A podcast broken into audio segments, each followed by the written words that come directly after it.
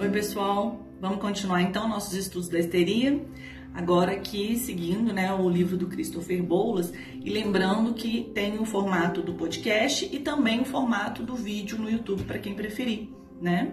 E dá uma olhada lá também no Instagram, que é josiane.sr.psi. Me mandem, né, o seu feedback, sugestões, perguntas, tá bom? A gente vai trocando figurinha. Então vamos lá.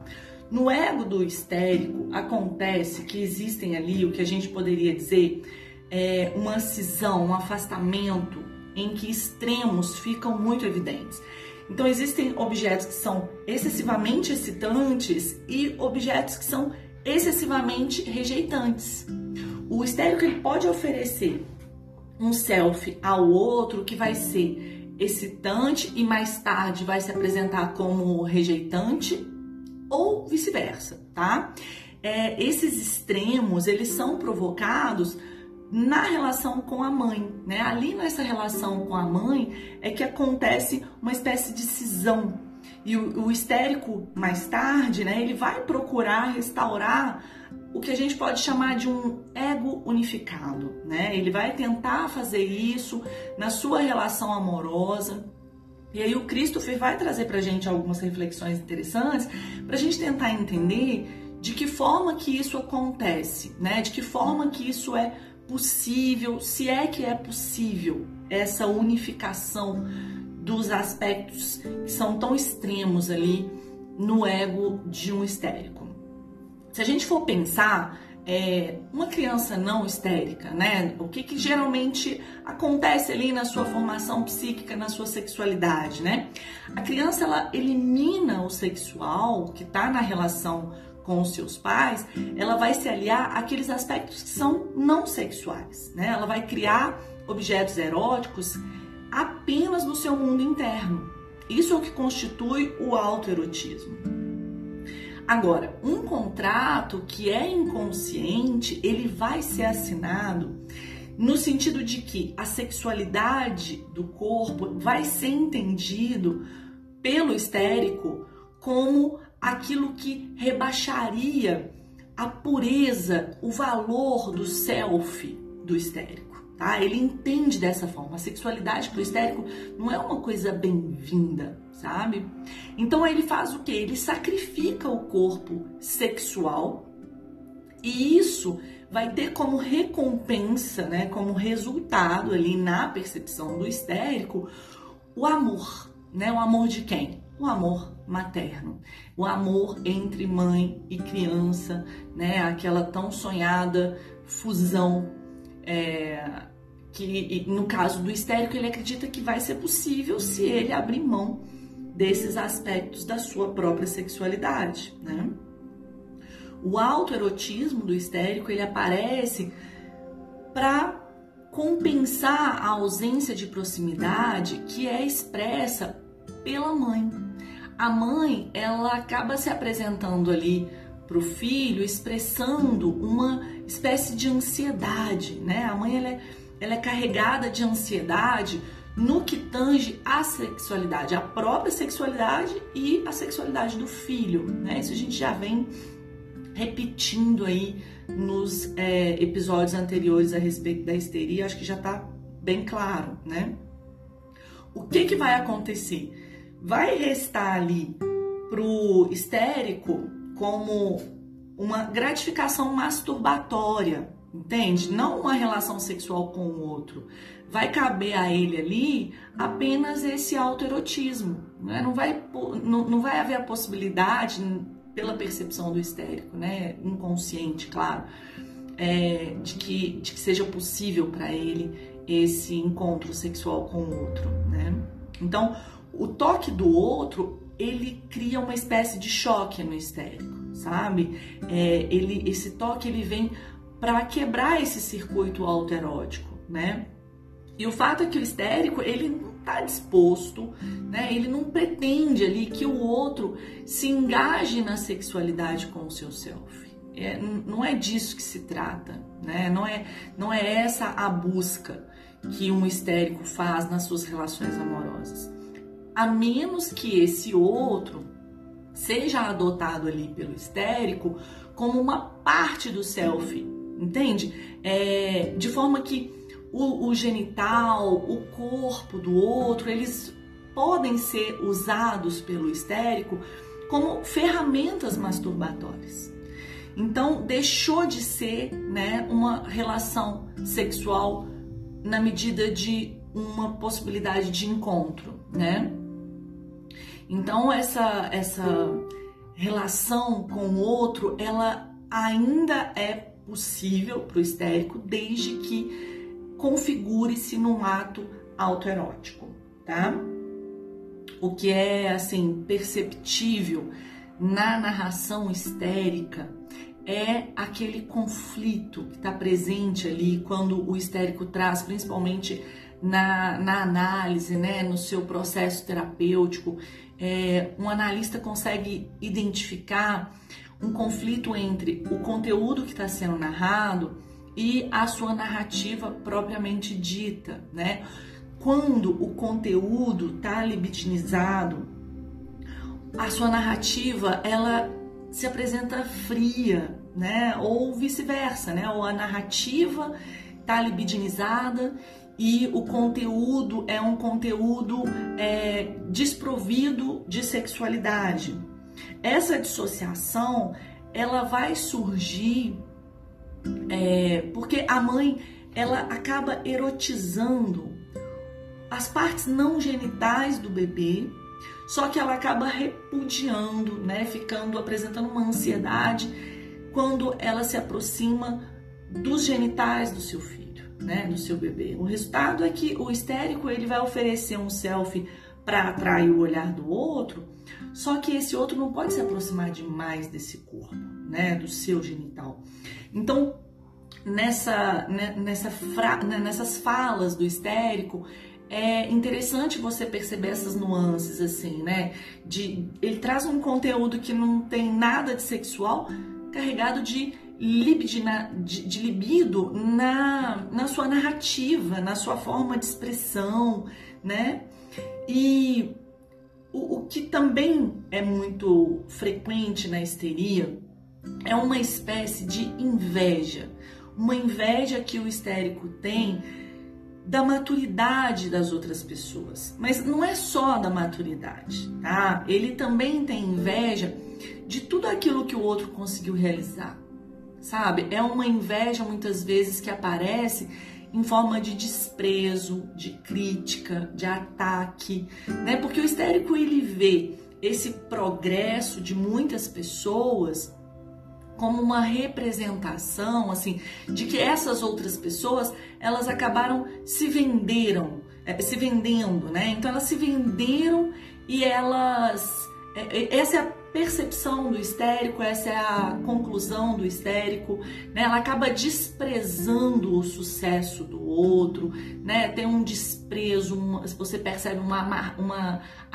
amargura desculpa. Então é essa é, dificuldade que o histérico tem de lidar com o amadurecimento do outro, né? Porque é, é, aquele ponto assim que o histérico ele não consegue avançar, né? Porque ele não consegue atingir esse amadurecimento também. Ele fica nesse lugar infantilizado, né? Do bom menino, da boa menina, como a gente falou anteriormente no episódio, né? No último episódio. Então, o histérico ele geralmente vai é, negligenciar, abandonar a sua própria evolução, né? Por muitas vezes ele até tem um, um, rompante assim de investimento na sua vida, só que logo em seguida ele acaba revelando ali períodos de desperdício, né, períodos de estagnação.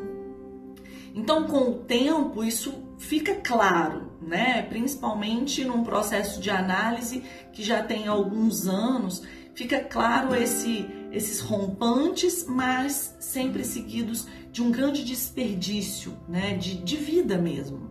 O que ocorre ali, é, o que ocorreria numa castração que a gente poderia dizer normal, é, ou seja, né, de, um, de um não histérico, é que o desejo ele é recalcado, né? A gratificação ela é adiada porque a criança ela avança do seu desejo para a identificação com seus pais. Então isso faz com que haja ali uma intensificação da sua profundidade psíquica, né? Ele sai então dessa linha do desejo para uma linha da identificação. Ele ele abre mão, né? E o que ele o que ele ganha, vamos dizer assim, em troca, é uma profundidade psíquica, né? Até porque é, aparece a angústia também. Agora, o histérico ele não é assim. O histérico ele experimenta a sua sexualidade como desordenadora, né?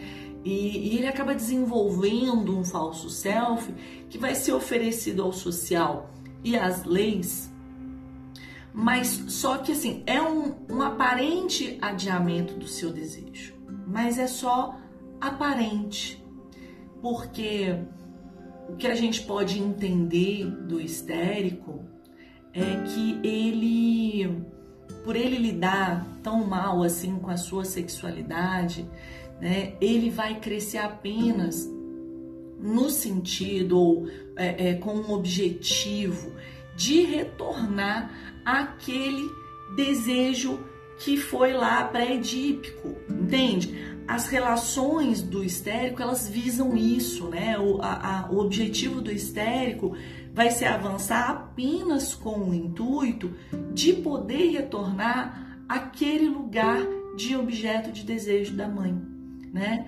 É, o, seu, o, seu, o seu avanço, o seu amadurecimento, se é que a gente pode dizer dessa forma, né?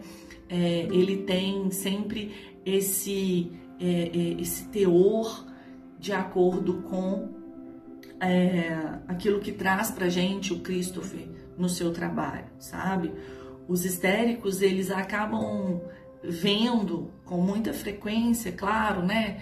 É, aquelas responsabilidades do dia a dia como obrigações que são tediosas e que de alguma forma vão afastá-lo daquele estado infantil em que ele se sentia unido à sua mãe. Então, o amadurecimento ele é visto como um caminho oposto, né? Porque é, tá levando o histérico para um, um o, cam... o, amadurecimento leva as pessoas para um caminho de separação cada vez maior, né, dessa figura materna, dessa, desse lugar de, de pessoinha dependente e, e infantilizada, né? Então, para que um histérico se torne bem sucedido no seu amadurecimento, isso vai demandar muita angústia, muita angústia, porque é, é exatamente isso que iria afastá-lo totalmente daquele lugar infantil, que é aquele lugar que está ligado à sua figura materna, né? Nesse aspecto a gente pode até pensar assim, ah, então o histérico ele se assemelha ao perverso, né?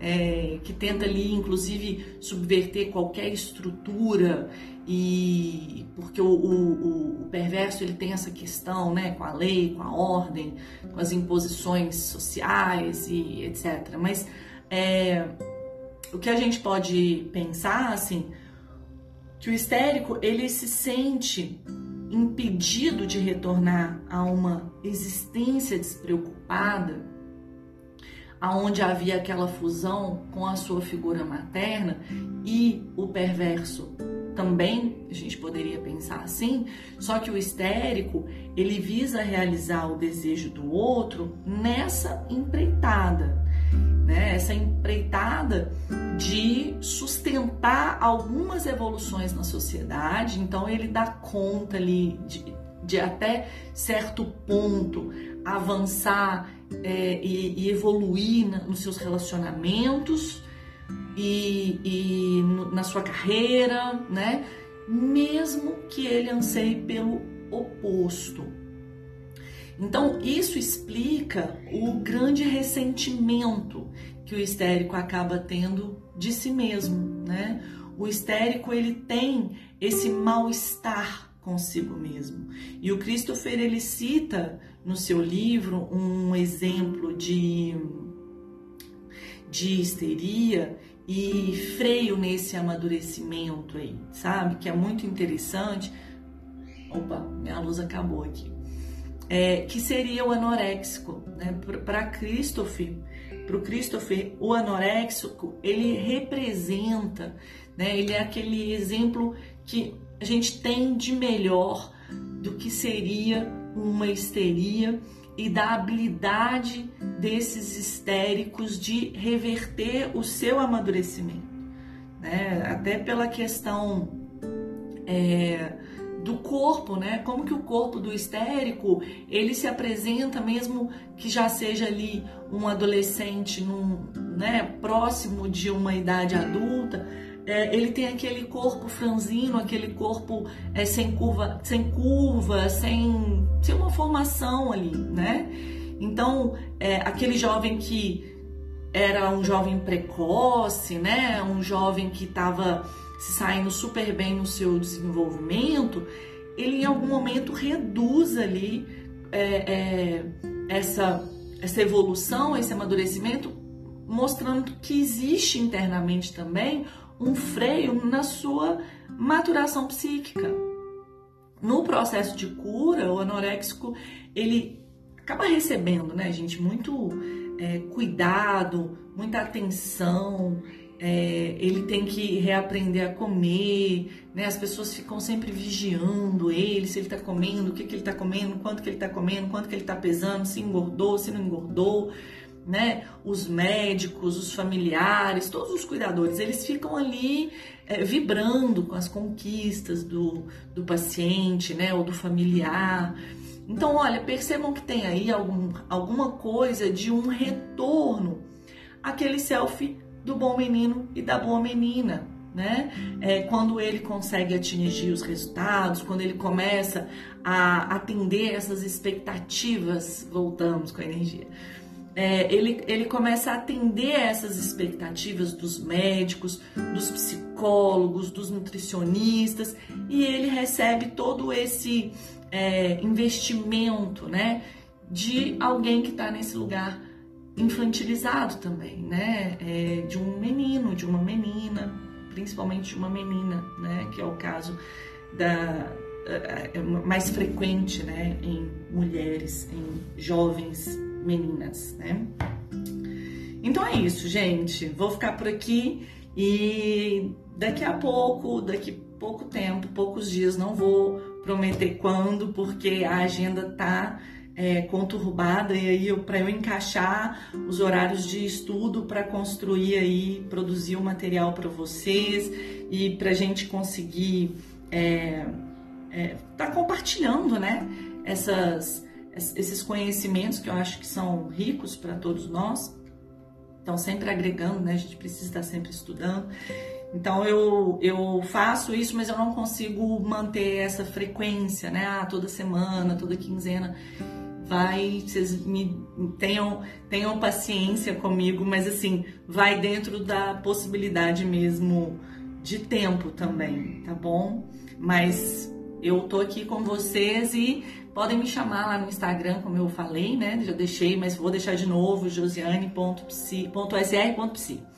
E também é, gostaria de falar com vocês sobre o, a campanha que existe lá no Apoia-se, que é uma forma de você deixar a, a, a sua contribuição, né? A sua contribuição financeira de valor para que isso, esse projeto continue, né? E faça isso conforme o seu coração dizer que vale, tá bom? Um abraço.